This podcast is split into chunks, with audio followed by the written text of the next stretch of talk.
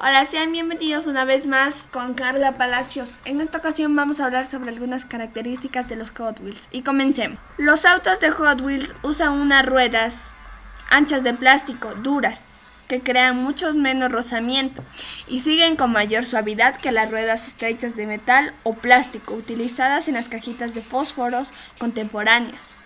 Los autos Hot Wheels fueron diseñados para rodar fácilmente y a altas velocidades, lo que fue un gran descubrimiento en ese momento.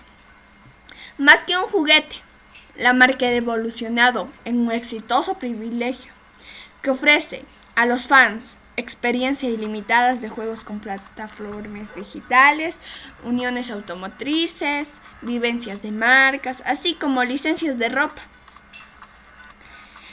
Les comentaré un poco más sobre la historia.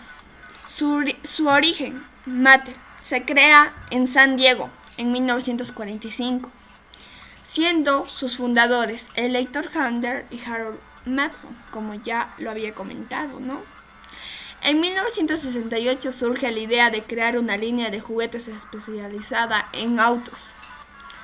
Cuando Ruth Harlett, la creadora de la Barbie, pidió a Jack Ryan, jefe de desarrollo de Mattel, y quien provenía de la industria aeroespacial, que pensara cómo dar vida a esos automóviles.